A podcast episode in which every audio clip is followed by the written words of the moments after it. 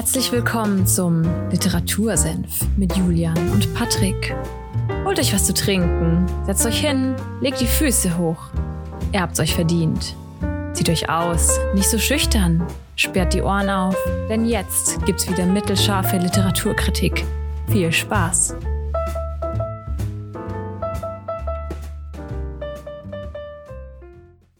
Servus. Und damit herzlich willkommen beim Literatursenf.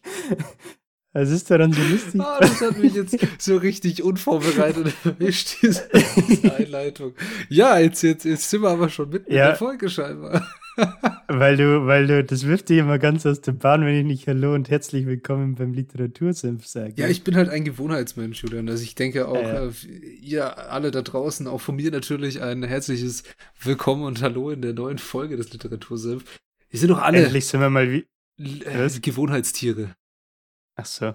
Ich wollte sagen, endlich sind wir mal wieder in eine Folge reingestolpert, weil das machen wir ja sonst. Das machen wir sonst nie. Deswegen. Nein, sonst ist immer hier alles wie so in so einem klinischen Operationssaal gefühlt. Äh, einfach nur noch perfekt. Ja, einfach nur noch perfekt, genau eingestimmt. Also es ist gar nicht mehr irgendwie nahbar, sondern wir, wir fühlen uns quasi schon auf, auf keine Ahnung welchen Ebenen, ganz weit oben. Ja, genau. Nee. Bevor wir jetzt hier abdriften. es ist Folge 88 und es ist der 23. Januar. Und heute stellt euch der Patrick ein Buch vor. Über, über was sprechen wir? Um was geht's denn? Über was wir heute sprechen? Das ist eine sehr, sehr gute Frage. Ich habe es letzte Woche oder in der letzten Folge, falls ihr die gehört habt, habe ich schon kurz angerissen. Wir reden heute mal wieder über einen Klassiker. Ein Klassiker der modernen Literatur. Und zwar über Fahrenheit 451 von Ray Bradbury. So, ich habe dich letzte Woche, nein, der, nein, der Kulturbanausi kennst natürlich nicht. ich frage, ob du dieses Buch kennst. Aber du hast gesagt, nein. Gut. Äh. Das Buch ist eins der Bücher, die man so in die Schiene 1984 einordnen kann, vielleicht auch Corpus Delicti, also es geht um eine Dystopie. Haben wir über einige hm. schon geredet. 1984 haben wir gar nicht besprochen, sondern wir haben ein anderes Buch von George Orwell besprochen, nämlich äh, Farm der Tiere oder Animal Farm. Und Ray Bradbury passt da ungefähr mit rein in dieses Thema der Dystopie und die Unterdrückung der Kreativität und des freien Willens ist vor allem in seinem Buch Thema. Und Fahrenheit 451, was könntest du dir vorstellen, was bedeutet diese Zahl oder dieser Begriff? Also was ist Fahrenheit erstmal? Vielleicht. Naja, das erste, an was ich da denke, ist Temperatur und Celsius. Richtig. Also, der ein oder andere kennt ja vielleicht, das sind ich weiß gar nicht, ob es nur in Amerika ist oder ja. auch noch woanders, aber dass da die Temperaturangabe ja in Fahrenheit erfolgt und nicht wie bei uns in Grad Celsius. Genau, also. Das ist die einzige Referenz, die ich dazu habe. Kleine, kleine Side-Note am Rande vielleicht. Es gibt drei gängige Methoden, die Temperatur zu bestimmen, beziehungsweise die international anerkannte, mit der man, mit der man rechnet, die man verwendet bei allen möglichen Sachen, ist nicht Fahrenheit und auch nicht Celsius, sondern Kelvin aber das sagen wir dahingestellt. Mhm. Celsius ist eigentlich echt überall auf der Welt die gängige Temperaturgabe. Nur bei den Amis ist es Fahrenheit. Aber auch wirklich nur in den Vereinigten Staaten ist es Fahrenheit. Und es ist auch eine ganz komische Umrechnung dahin. Also es sind zwei unterschiedlich entwickelte Konzepte, die Temperatur festzulegen. Und die bei Fahrenheit ist immer wesentlich höher als die in Celsius. Aber Fahrenheit 451 ist eine Temperatur, das stimmt. Das sind irgendwas um die 200, noch ein bisschen mehr, 220, glaube ich, in Celsius. Die Formel, wie man mhm. das umrechnet, brauchen wir jetzt nicht genau besprechen, aber das ist, in Fahrenheit ist das genau die Temperatur, also die 451, bei der Papier das Brennen anfängt. Also unbeschichtetes, bedrucktes mhm. Papier. Und was könntest du jetzt denken? Ah, okay. Jetzt geht es um Kreativitätsunterdrückung, der freie Willen soll abgebaut werden und auf einmal Papierverbrennung. Was könnte das sein? Das erste Buzzword, das mir da im Kopf rumschwirrt, ist natürlich Bücherverbrennung. Auf jeden Fall. Es geht um ähm, Bücherverbrennung. Ach, tatsächlich? Ja, es geht tatsächlich um Bücherverbrennung. Okay. in diesem Buch, wir befinden uns in einem Amerika der Zukunft. Also das Buch ist 1953 erschienen Da ist so zu der Zeit, wo die Spannungen mit der Sowjetunion angefangen haben und immer stärker wurden. Und Ray Bradbury hat dieses Buch geschrieben als Warnung für was kommen könnte in der Zukunft. Also er hat sich ein Amerika vorgestellt, in dem es quasi ein sehr zentrales Einheitsdenken gibt. Es gibt einen großen staatlichen Fernsehsender oder Mediensender, der alles kontrolliert. Und die Leute werden ständig mit Medien zugepumpt, mit Werbung zugepumpt, mit Fernsehen und allem Möglichen. Und es gibt keine Bücher mehr. Bücher sind verboten. Bücher sind verboten, selbst der Besitz. Aber gar keine Bücher. Überhaupt keine. Okay. Selbst der Besitz eines Buches ist verboten und strafbar. Mhm. Und die Feuerwehr ist nicht wie bei uns heutzutage dafür da, einen Brand zu löschen, sondern die sind dafür da, Brände zu legen. Und zwar, wenn sie jemanden finden, ne, der Bücher besitzt. Okay, krass. Ja, und es geht um einen Feuerwehrmann in diesem Buch. Und der gute Mann heißt Guy Montag und ist die Hauptperson. Und den begleitet Good man. Guy Montag. Der Good Guy Montag. Er ist Feuerwehrmann und er hat, äh, am Anfang hat er den besten Job der Welt. In seinen Augen, nämlich er verbrennt Bücher. Er legt Feuer. Und das findet er richtig geil. Aber warum? Weil er gerne, weil er kleiner Feuerteufel ist oder weil er gerne Bücher verbrennt? Natürlich habe ich auch ein paar Lesestellen aus diesem Buch rausgenommen, dass ihr ein bisschen Einblick habt. Also ich habe die deutsche Variante von dem Buch gelesen, die Übersetzung. Ich glaube fast, dass die englische Übersetzung oder die englische Originalfassung besser ist für das Buch, weil es im Deutschen ein bisschen holprig war, so von eigener Meinung her. Ray, mhm. Ist Ray Bradbury wahrscheinlich Ami? Oder? Genau, der ist US-Amerikaner, ja. 1920 geboren, 2012 dann mit 92 Jahren gestorben und ist einer der meistgefeierten Autoren der amerikanischen Neuzeit, des 20. Jahrhunderts. Und mhm. in den USA bestimmt, also ich glaube, in, in jedem Grundkurs gefühlt Pflichtlektüre, vor allem sein bekanntestes Buch ist Fahrenheit 451. Mhm, okay. Und ich würde die erste Seite vorlesen von dem Buch, dann weißt du, warum er Feuerlegen so geil findet. Oder wisst ihr das natürlich dann auch? ja, dann bin ich ja mal gespannt. Es war eine Lust, Feuer zu legen. Es war eine besondere Lust, zu sehen, wie etwas verzehrt wurde, wie es schwarz und zu etwas anderem wurde. Das Messingrohr in der Hand, die Mündung dieser mächtigen Schlange, die ihr giftiges Kerosin in die Welt hinausspie.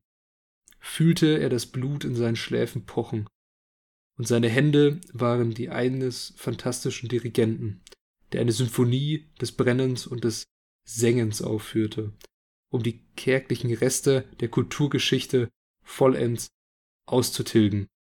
Auf einem, seinem schweren Kopf den Helm mit dem Zeichen 451, in den Augen einen flammenden Widerschein dessen, was nun kommen sollte, zündete er das Feuerzeug an, und das Haus ging in ein gieriges Feuer auf, das sich rot und gelb und schwarz in den Abendhimmel hineinfraß.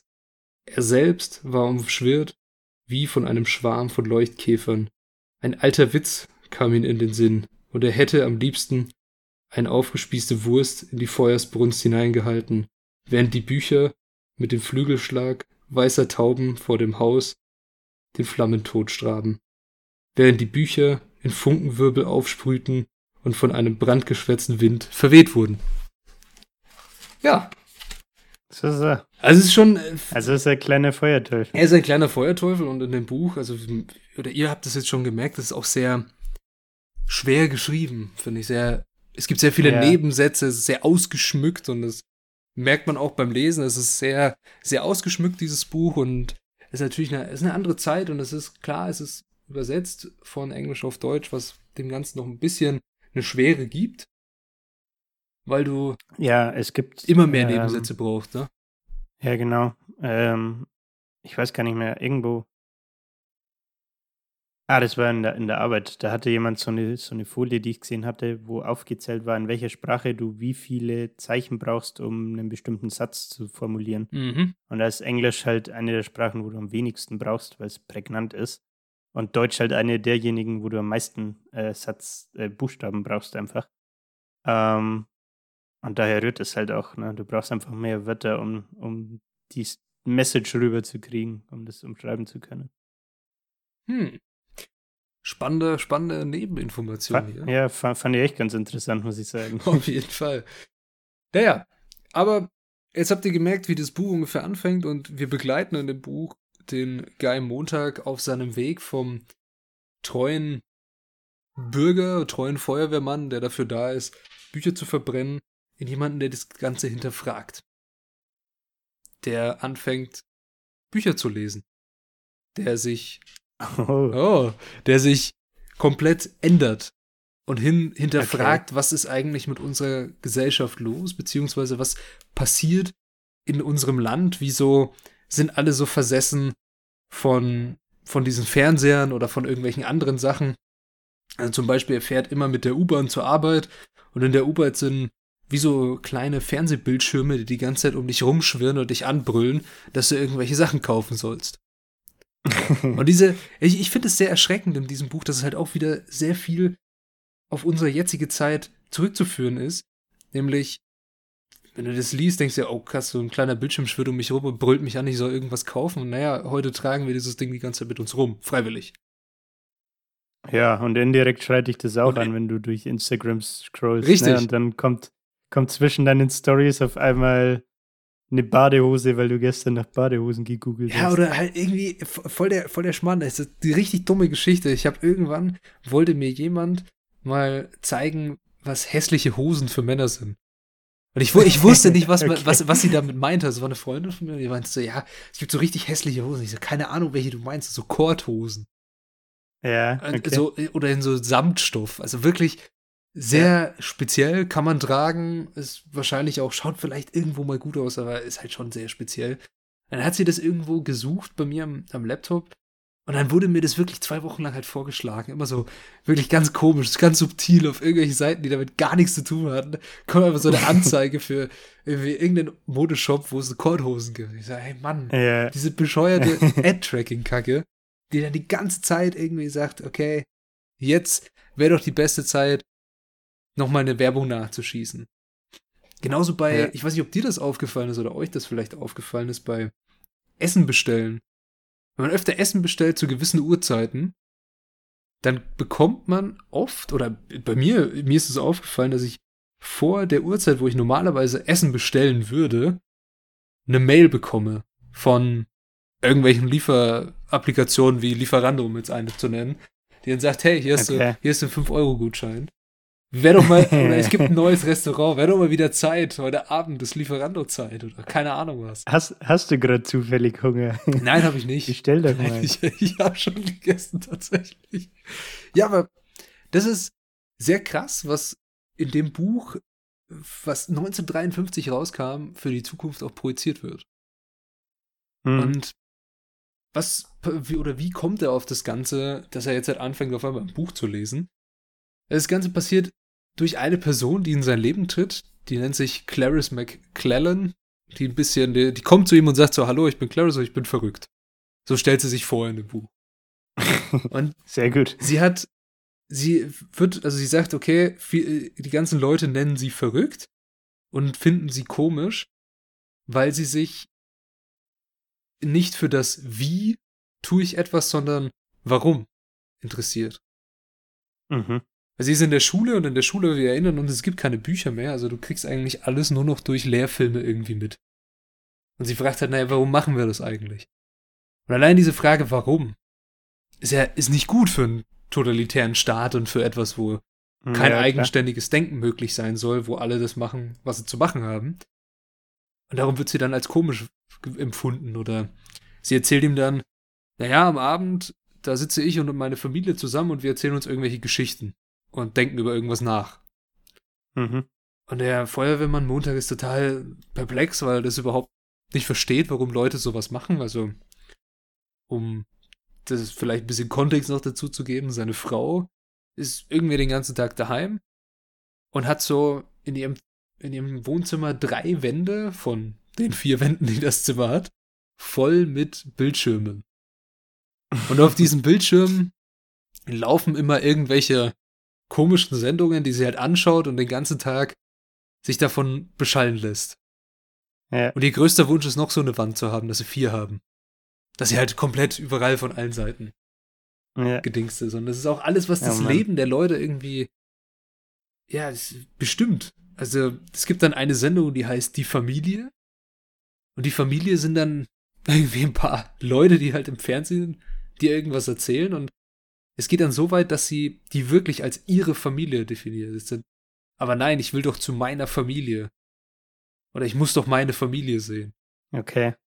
Das ist sehr gruselig. Es geht aber schon sehr ins Extrem, ne? Auf jeden Fall ist es sehr zugespitzt. Also, Bradbury hat dazu auch mal ein Interview gegeben und es wurde natürlich heftigerweise analysiert und alles. Und es geht in dem Buch auch sehr viel um Krieg, also dass Krieg ansteht und was, wann ist endlich Krieg und quasi die Leute stehen sich an den Fronten gegenüber, aber niemanden interessiert das. Also niemanden mhm. interessiert, dass der Krieg jederzeit ausbrechen könnte, sondern alle ja, und treffen sich am Abend und wollen ähm, Beppo den weißen Clown, heißt glaube ich eine Sendung da in dem Buch, anschauen und sich daran erfreuen. Aber niemand interessiert sich, was in der Zeitung steht. Es wird halt einfach nur so als, es gibt eine Schlagzeile, Krieg steht bevor, und die wird sofort wieder weggewaschen von heute Abend die Familie super lustig, hahaha, wir lachen alle. Ja, okay. Und dann bricht der Krieg auch am Ende aus und keinen interessiert. Keiner geht hin. Keiner geht, genau, keiner geht hin. Krieg ist erklärt, keiner geht hin. Und es ähm, ist definitiv eine Kritik. Du, ich, ich komme gleich zu deiner Frage, weil du holst schon aus, merke ich. Mhm. Aber es ist definitiv eine Kritik an dieser, dieser Thematik mit dem, dass man gegen eine bestimmte Sache so heftig ist als Staat, also so eine wirklich eine Meinungsbildung fordern will, was die Amerikaner und auch die Sowjetunion gemacht hat im Kalten Krieg, dass man so total antikommunistisch war. Kommunisten sind die Staatsfeinde, Kommunisten sind die schlimmsten Menschen der Welt und die müssen wir eigentlich alle einsperren und am besten aus dem Land schmeißen und vielleicht noch Schlimmeres. Das war ja mhm. im Kalten Krieg auch so. Ja, klar. Und man hat versucht, seine Bevölkerung auf ein Meinungsbild zu bekommen, wer ist der Feind? Und der Feind war ganz klar. Nämlich die Russen oder die Sowjetunion. Und auf der anderen mhm. Seite genauso. Und das kommt in diesem Buch, also da gibt es keinen wirklichen Feind, aber es gibt halt immer irgendein Land, gegen das man Krieg führen will. Aber die Menschen nehmen das einfach hin. Also niemand interessiert sich dafür. Und das hatten wir ja auch bei der Folge 86 mit Undinge, dass die Gesellschaft, die nur noch spielt und isst quasi, also nur noch Brot und Spiele hat und nicht mehr interessiert ja. ist an einem anderen, die ist unfähig, irgendwas zu tun. Das ist die perfekte Diktatur. Und das wird in diesem Buch auch sehr schön gezeigt. Und jetzt deine Frage, du wolltest irgendwas fragen. Ich habe mich nur gefragt, weil jetzt das Thema Krieg aufkam und er 1920 geboren ist, ähm, dann war er ja quasi Anfang, Mitte 20, oder? Ja. ja. Anfang, Mitte 20 beim Zweiten Weltkrieg. Ähm, weißt du zufällig oder ist es bekannt, ob er Kriegsveteran ist und quasi. Das weiß ich tatsächlich nicht.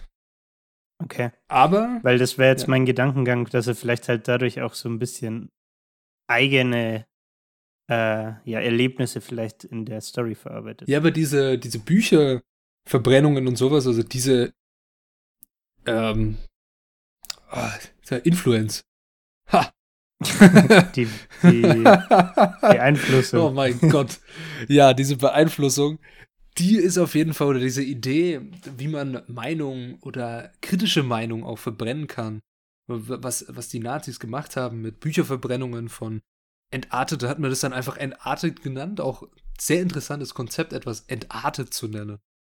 So, was ist mhm. denn artig, beziehungsweise was ist schöne Kunst und was ist entartet? So eine wirklich eine Definition aufzubauen auf etwas, was vorher nicht da war, aber dann sagt jemand, okay, die Meinung des Volkes muss jetzt das sein. Und sobald dann niemand mehr das hinterfragt, weil die Angst besteht, ausgeschlossen zu werden aus der Gemeinschaft und ein Sonderling zu sein, da dazu dann führt, dass man Bilder verbrennt oder Bücher verbrennt oder was die Nationalsozialisten natürlich gemacht haben, die entartete Kunst einfach entartet in Anführungszeichen geklaut und dann versucht haben, die zu verkaufen. Das ist aber halt andere Sache. Aber ja, es ist sehr spannend, wie das Buch aufgebaut ist und es ist eine echt coole Geschichte, die dann sich so entwickelt, dass er hinterfragt, was, was steht eigentlich in so einem Buch drin? Warum ist es eigentlich gefährlich? Mhm. Warum darf ich kein Buch haben? Und diese Saat, also diesen Gedanken, pflanzt ihm diese Clarice ein, weil sie eben nach dem Warum fragt. Weil der, der Guy, also der Montag, der denkt natürlich, okay, ich, wie verbrenne ich am besten Bücher? Also, wie tue ich etwas? Und sie fragt ja. ihn dann, naja, warum ist es eigentlich so? Also, war die Feuerwehr schon immer dafür da, nur Brände zu legen? Weil mein Onkel hat mir erzählt, dass die Feuerwehr früher Brände gelöscht hat. Und dann fragt er sich natürlich ja. so, hä?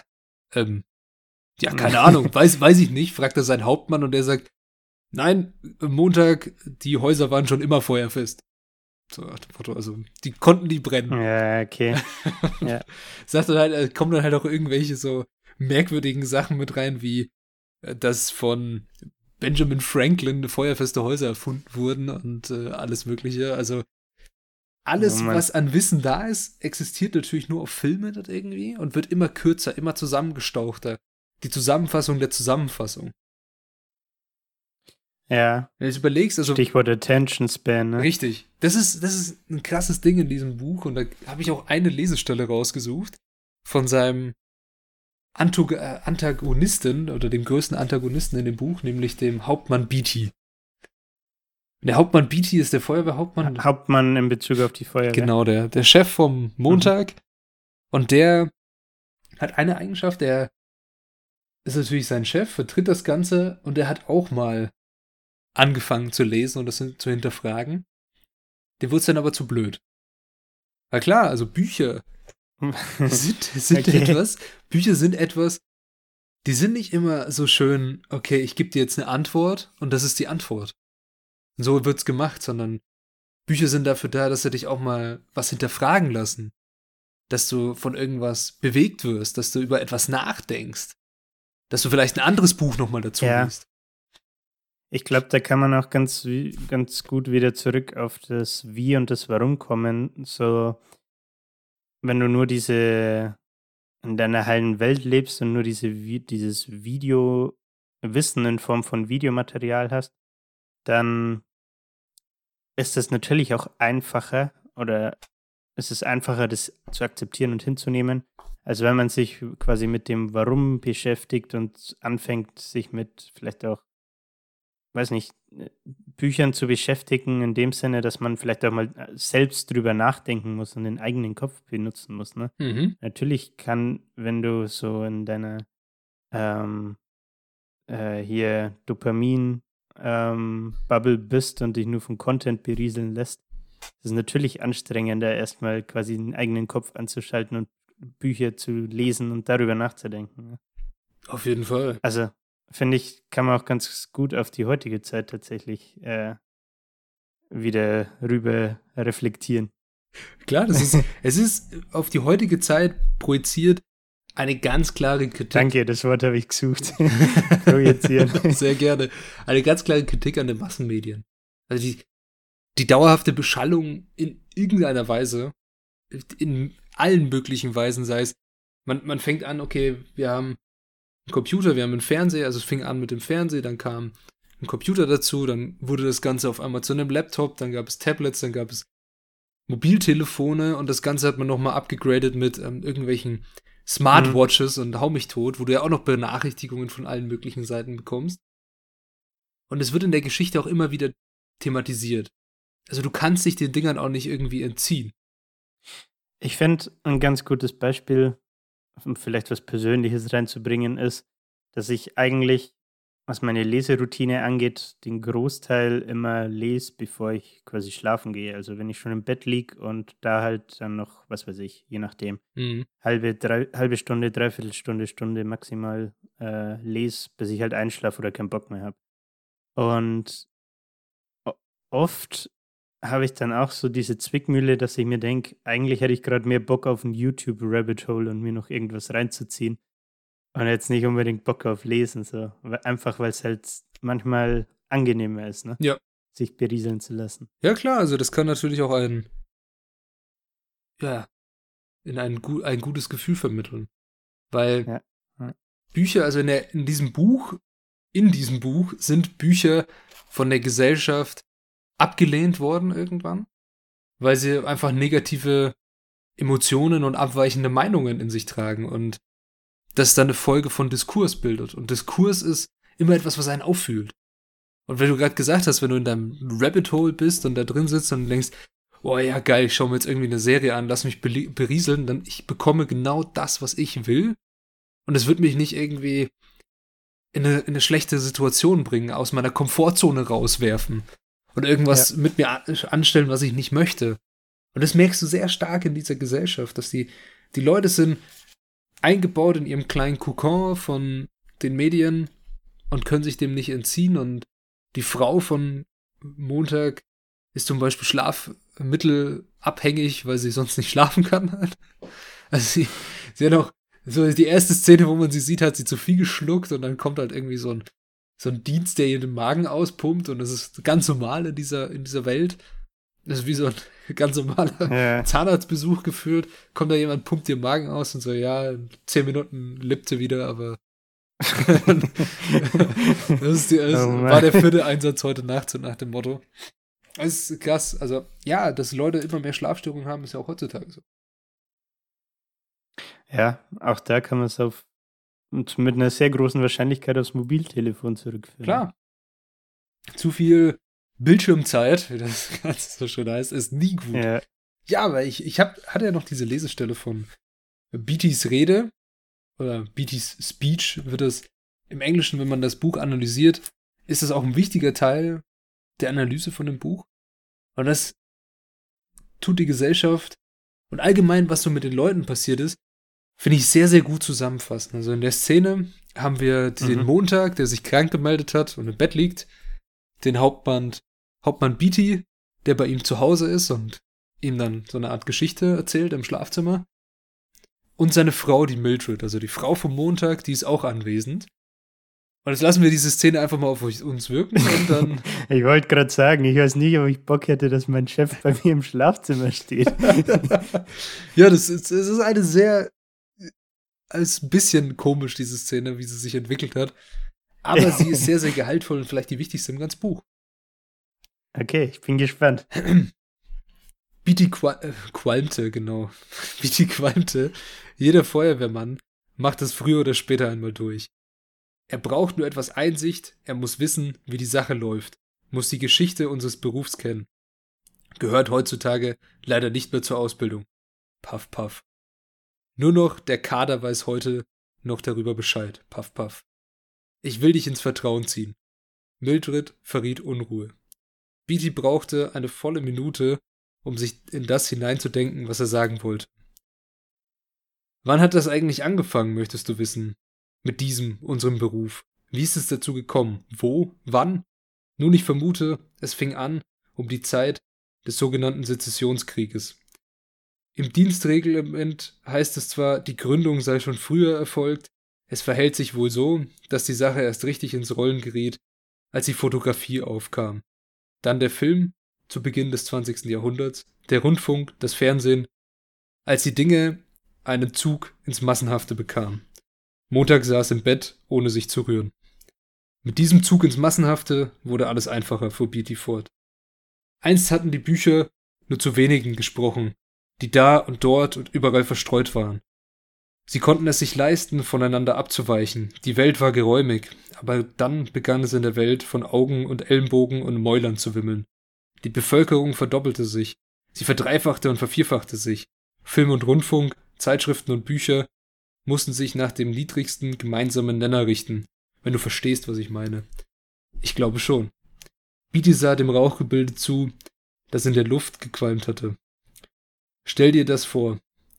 Der Mensch des 19. Jahrhunderts mit seinen Pferden, Hunden, Fuhrwerken in Zeitlupentempo. Dann im 20. Jahrhundert wird die Zeit gerafft. Bücher werden gekürzt, Abriss, Überblick, Zusammenfassung, das Beste in Bildern. Alles läuft auf den Überraschungsmoment, den Knalleffekt hinaus. Knalleffekt. Mildred nickte. Klassiker werden zu viertelstündigen Hörspielen zusammengestrichen, dann nochmal gekürzt, um in einem Buch eine Spalte von zwei Minuten Lesedauer zu füllen und enden schließlich als Inhaltsangabe von zehn oder zwölf Zeilen in einem Lexikon. Ich übertreibe natürlich. Die Lexika waren Nachschlagewerte.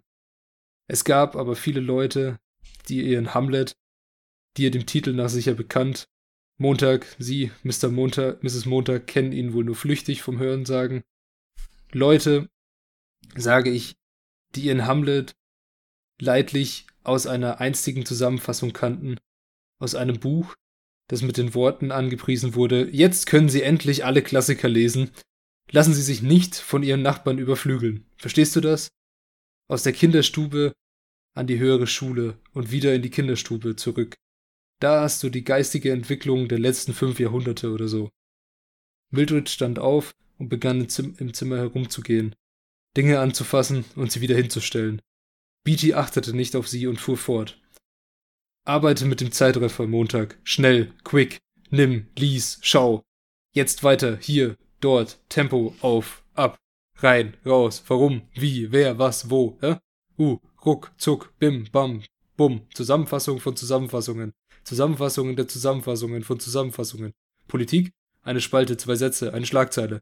Und dann mittendrin ist plötzlich nichts mehr da. Wirbel den Geist des Menschen herum im Betrieb, der Verleger, Zwischenhändler, Ansager, das der Teufelsrad, dass das Teufelsrad alles überflüssig, zeitvergeudende Denken wegschleudert. Punkt. ganz schön, ganz schön viele Zusammenfassungen. Ja, und es ging am Ende halt sehr schlimm, so bum, bam, bum, hier, was, wo, warum. Äh, und das ist wie zum Beispiel eine der größten deutschen Boulevardzeitungen lebt. Oder Nachrichtenzeitungen, wie sie sich ja gerne nennt. Nämlich die Bild. Also, ganz ehrlich, diese, diese Schlagzeilen-Dings, dass du einfach eine fette Schlagzeile hinbastelst. Und dann denkst, äh, liest du dir und denkst dir, ja, aber darum geht's auch gar nicht in dem Text. Ja. Aber auch de, nach dem Motto. Haupt, Hauptsache reißerisch. Ich will eine Zusammenfassung vom Buch, wieso. Äh, okay, ist jetzt, jetzt vielleicht ein bisschen blöd für uns halt. so hört ihr diesen Podcast, weil ihr dieses Buch lesen sollt, verdammt.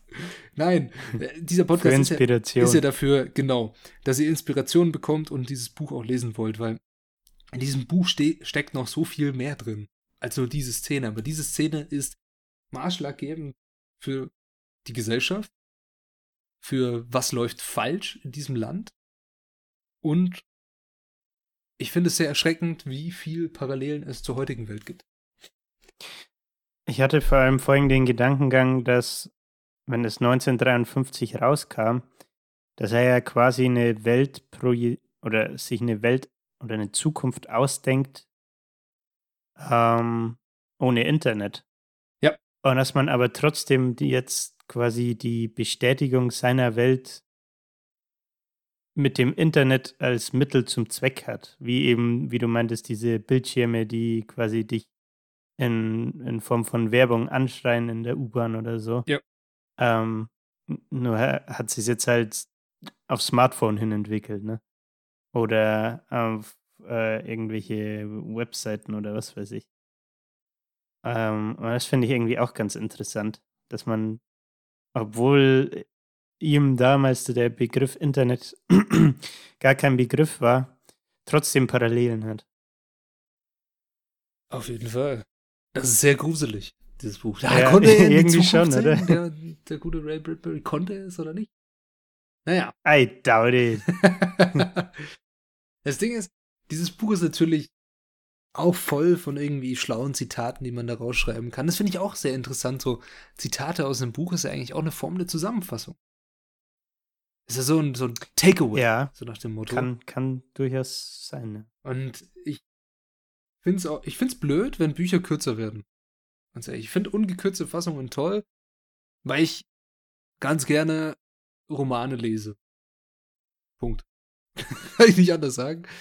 Ja. Aber ich finde so, okay, ich, ich, da, ich denke mal, da waren wir alle in irgendeinem gewissen Punkt mal, dass wir uns eine Zusammenfassung von irgendwas angeguckt haben oder durchgelesen haben oder ein YouTube-Video. Von der Schule. Von der Schullektüre zum Beispiel. Ich bin ganz ehrlich, ich habe, wir mussten ja damals, das habt ihr bestimmt auch bei euch im Kurs gelesen oder vielleicht auch ein paar Hörerinnen und Hörer, die gerade zuhören.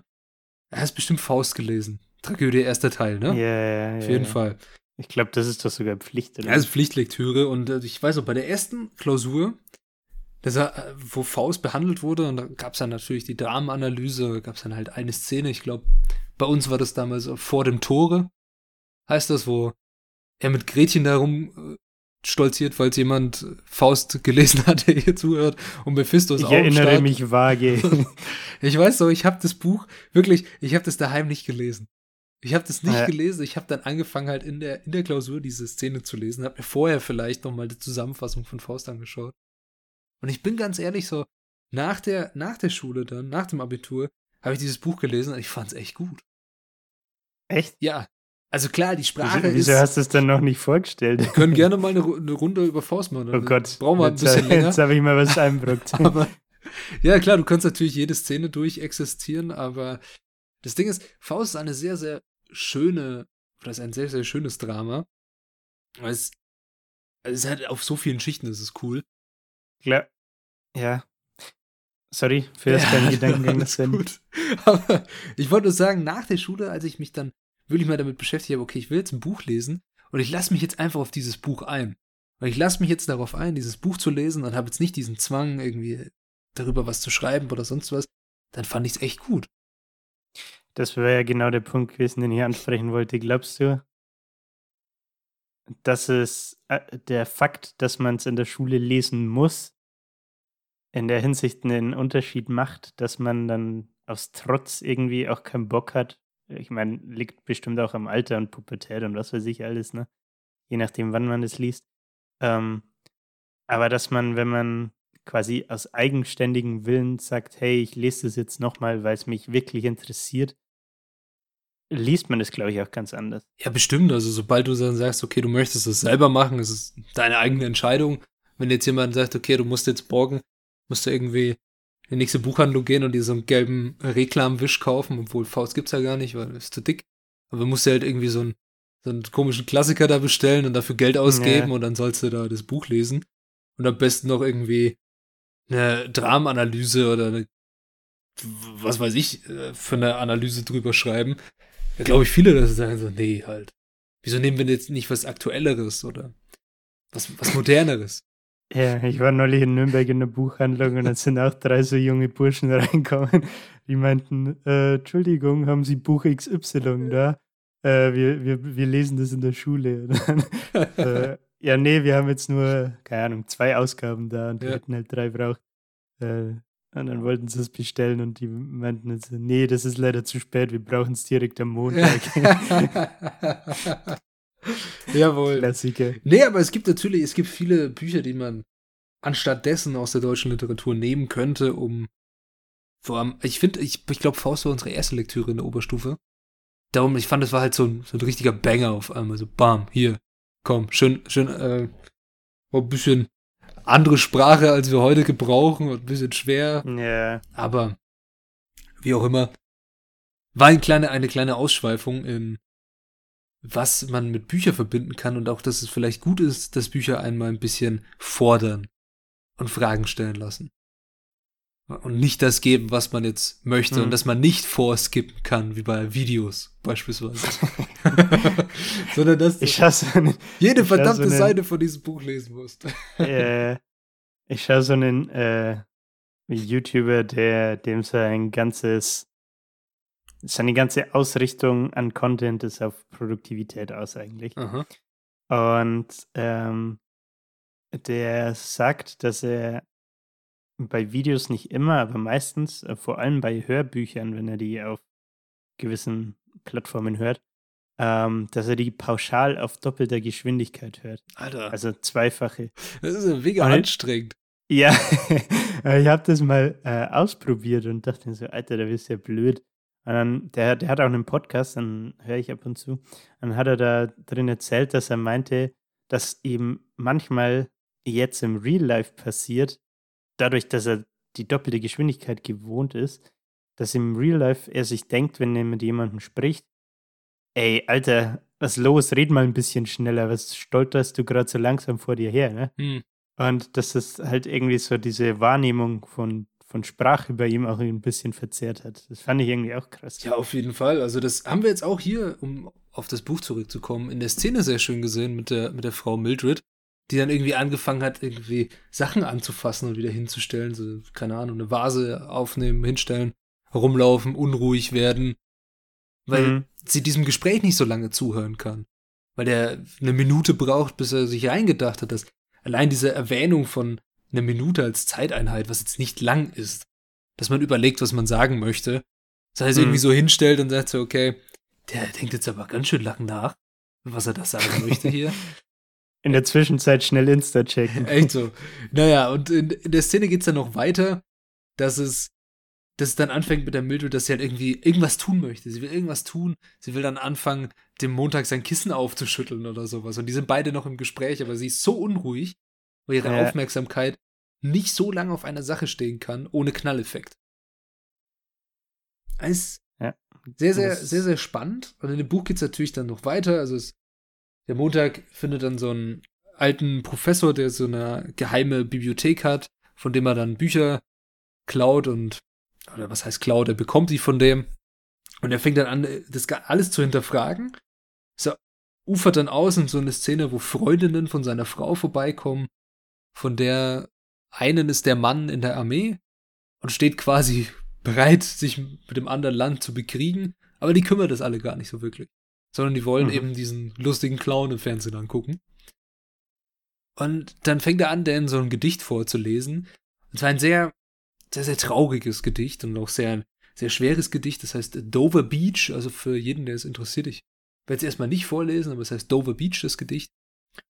Und dann mhm. fangen die Leute oder die beiden Frauen, die da sind, die eine fängt an zu weinen und die andere verflucht ihn und schreit ihn an, weil dieses Gedicht sehr etwas in einem auslöst. Also ich kann, ich kann gerne mal die letzten paar Zeilen vorlesen, dann weißt du, was ich meine. Das war gesagt, ich lese nicht ich, vor. okay, dann, nee, ich muss kurz äh, tatsächlich meinen Laptop anstecken, sonst schmiert der ab. Okay, dann äh, tu das. Aber du kannst es vor. trotzdem gern. Ja, genau. so, Montag las das Gedicht zu Ende. Ah, Liebste, lass uns treu einander sein, hat doch in dieser Welt, die nun gleich einem Traumland vor uns scheint zu ruhen, so mannigfaltig schön, so neu, in Wahrheit weder Lust noch Liebe halt, noch Licht, noch Frieden oder Schirm vor Arg und Wehen. Und wir hier, wie auf dunklem Felde stehen, wo nächtens wirres Kampfgetöse schallt und sinnlos Streitmacht gegen Streitmacht prallt. Ja. Es ist ein, ein Gedicht gegen den Krieg. Mhm. Also ein Antikriegsgedicht. Erstmal eine Gedichtanalyse schreiben, oder? Auf jeden Fall kann man machen. Also wenn, wenn muss man aber nicht. Wenn müsste man aber im englischen Original das machen. Im Deutschen ist das, glaube ich, ein bisschen weird, das zu analysieren, weil es halt komplett andere Sprache ist und anderes Versmaß und sowas. Ihr, ihr wisst Bescheid, nehme ich an. Ja. Aber ja, und die beiden Frauen fangen dann das Weinen an und hassen ihn dafür. Und er, die Auslöser für die Szene war einfach, dass es steht der Krieg kurz bevor, aber niemand interessiert. So ist er fühlt sich so als der einzige, dem die Schuppen von, von den Augen fallen, so nach dem Motto. Und da gibt es gerade auf Netflix einen sehr guten Film dazu. Ich weiß nicht, ob du ihn schon gesehen hast oder ob ihr ihn Ich weiß es auch nicht. Ich weiß nicht, wovon du sprichst. Und zwar Don't Look Up heißt der Film. Ja, nee, habe ich noch nicht gesehen. Den musst, musst du dir auf jeden Fall anschauen. Der ist sehr, sehr gut. Den müsst ihr euch okay. auf jeden Fall anschauen. Ich finde, es ist ein bisschen schwer, das Ganze nur für, also viele Leute, die diesen, oder Menschen, die diesen Film gesehen haben, nehmen ihn als einzig und allein Kritik an, wie mit der Klimakrise umgegangen wird, wie die Klimapolitik sich verhält. Finde ich ein bisschen schwer, das nur darauf zu beziehen. Aber es ist ein richtig geiler Film, der zeigt, was Massenmedien anrichten können. Und was die schiere Gier nach der Aufmerksamkeit der Menschen anrichten kann. Hm. Und da geht es okay. wirklich um harte Fakten. Also geht es um harte Fakten, die so oft irgendwie umgedreht werden zu, ich zitiere wieder sehr lieb gerne den, den Herrn Trump mit seinen alternativen Fakten. ja, oder äh, Fake News ist auch ein schöner Ausspruch. Ja, aber es ist, es ist krass, wie dieses Buch auf die Wirklichkeit zutrifft. Und ich finde es ein geiles Buch. Also ich kann es so jedem empfehlen, es zu lesen, aber lest es auf jeden Fall in Englisch. Ich glaube, es ist besser. Okay. Ich hätte noch ein paar Zitate, wenn du keine Fragen hast. Oder hast du Fragen, die dich gerade quälen, bewegen? Ich hau noch ein paar äh, Buzzwords raus. Wir kommen mit Pau Pau Peng und so. nee, ich glaube, meine Fragen habe ich, wenn dann spontan schon rausballert. Gerade erstmal nichts. Also ich habe so ein paar Zitate, die man letztes Mal kurz so durchgehen kann, damit man weiß, okay, wie die Feuerwehr in dem Buch ungefähr so da ist oder eins vom Hauptmann Beatty ist. A book is a loaded gun in the house next door. Burn it. Take the shot from the weapon. Ja. Was ich ein sehr, sehr cooles Zitat fand aus dem Buch ist, We need not to be alone. We need to be really bothered once in a while. How long is it since you were really bothered about something important, about something real? Und das finde ich auch krass. Wir hatten das schon ganz oft jetzt in dieser Folge mit dem Rabbit Hole und sich gut fühlen mhm. und sowas, aber ja, es gibt auch diesen bescheuerten Ausspruch, life begins outside your comfort zone, um Gottes Willen halt, aber das stimmt einfach. Es ist so. Das Leben ist nicht immer ein Ponyhof oder ein Geburtstagskuchen oder was auch immer.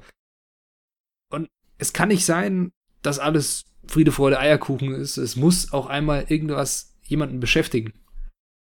Das geht's nicht. Ähm, wie war das von Undinge Byung-Chul Han mit dem das Zitat, was du vorhin erwähnt hast? Äh, mit dem Brot und Spiele. Ja, genau, dass die Gesellschaft dann, was ist sie dann, unfähig Unfähig ist, ist zu handeln, ja. ja das finde ich in dem Kontext auch ganz interessant, muss ich sagen, weil du, indem du Sachen machst, die deine, wo du dich aus deiner Komfortzone rausbewegen musst, zum Beispiel, oder eben auch indem du äh, Bücher liest, so, es kann ja sowohl ähm, Fiction als auch Non-Fiction sein. Ja. Ähm, aber dadurch erweiterst du ja auch immer zu einem gewissen Grad deinen Horizont. Oder auch wenn du, ähm, keine Ahnung, man kann es auch, finde ich, auf ganz banale Sachen runterbrechen, wie neue Sportarten ausprobieren oder so. Dadurch hast du ja irgendwie immer neue Reize und so weiter und neue Eindrücke und bist nicht so in diesem, ich sag mal, in diesem Tunnel drin, ne? Wie um aufs Buch zurückzukommen, die, die Dame, die ihre drei Bildschirmwände hat. Die gute Mildred. Da, äh, Mildred. Und da in ihrer Serienwelt quasi lebt und die Charaktere als Familie bezeichnet und so. Ja. Das finde ich auch ganz, ganz interessant irgendwie. Auf jeden Fall, man, auf jeden Fall. Ich finde, ich finde, da ertappt man sich teilweise auch selbst im Real Life irgendwie so ein bisschen dabei. Im Real Life? Bald sind wir aber alle Metaverse. Oh, oh ja. Hast du von ähm, Gymshark äh, den Post gesehen? Um Gottes Der Willen, ja. Auf, Linked, auf LinkedIn, glaube ich. Ja, ich bin ab und an, also falls jemand zuhört und LinkedIn nicht kennt, das ist wie, keine Ahnung, Facebook für Unternehmen. Ganz, ganz, ja, ganz halt, merkwürdig.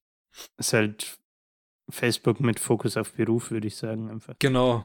Da gab es ja diesen Post von, von Gymshark, glaube ich. Ja. Und du kannst, ja. du kannst, du kannst ja bei LinkedIn über Facebook kannst du ja so diesen Wütenden machen, dass du halt irgendwie das blöd findest oder sowas. Ja, Aber bei, bei LinkedIn reagieren, kannst du ja, ja nicht mal, das ist alles sehr seriös. Also sollte es sein. sollte es sein, muss man dazu sagen.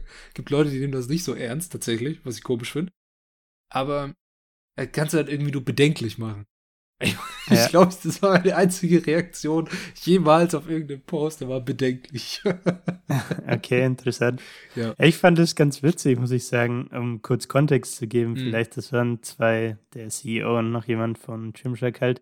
Und die haben ähm, zusammen ein Meeting im Metaverse gemacht und haben das halt quasi einfach aufgezeichnet per Screen Recording und dann auf LinkedIn gepostet.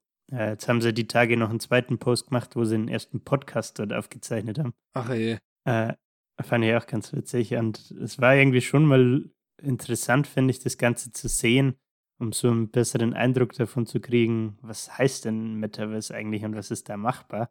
Aber irgendwie, wie du sagst, auch ein bisschen bedenklich, finde ich. Auf jeden Fall. Also, ja, Julian, ähm, irgendwann sitzen wir da auch auf einmal drin und wurden reingezogen.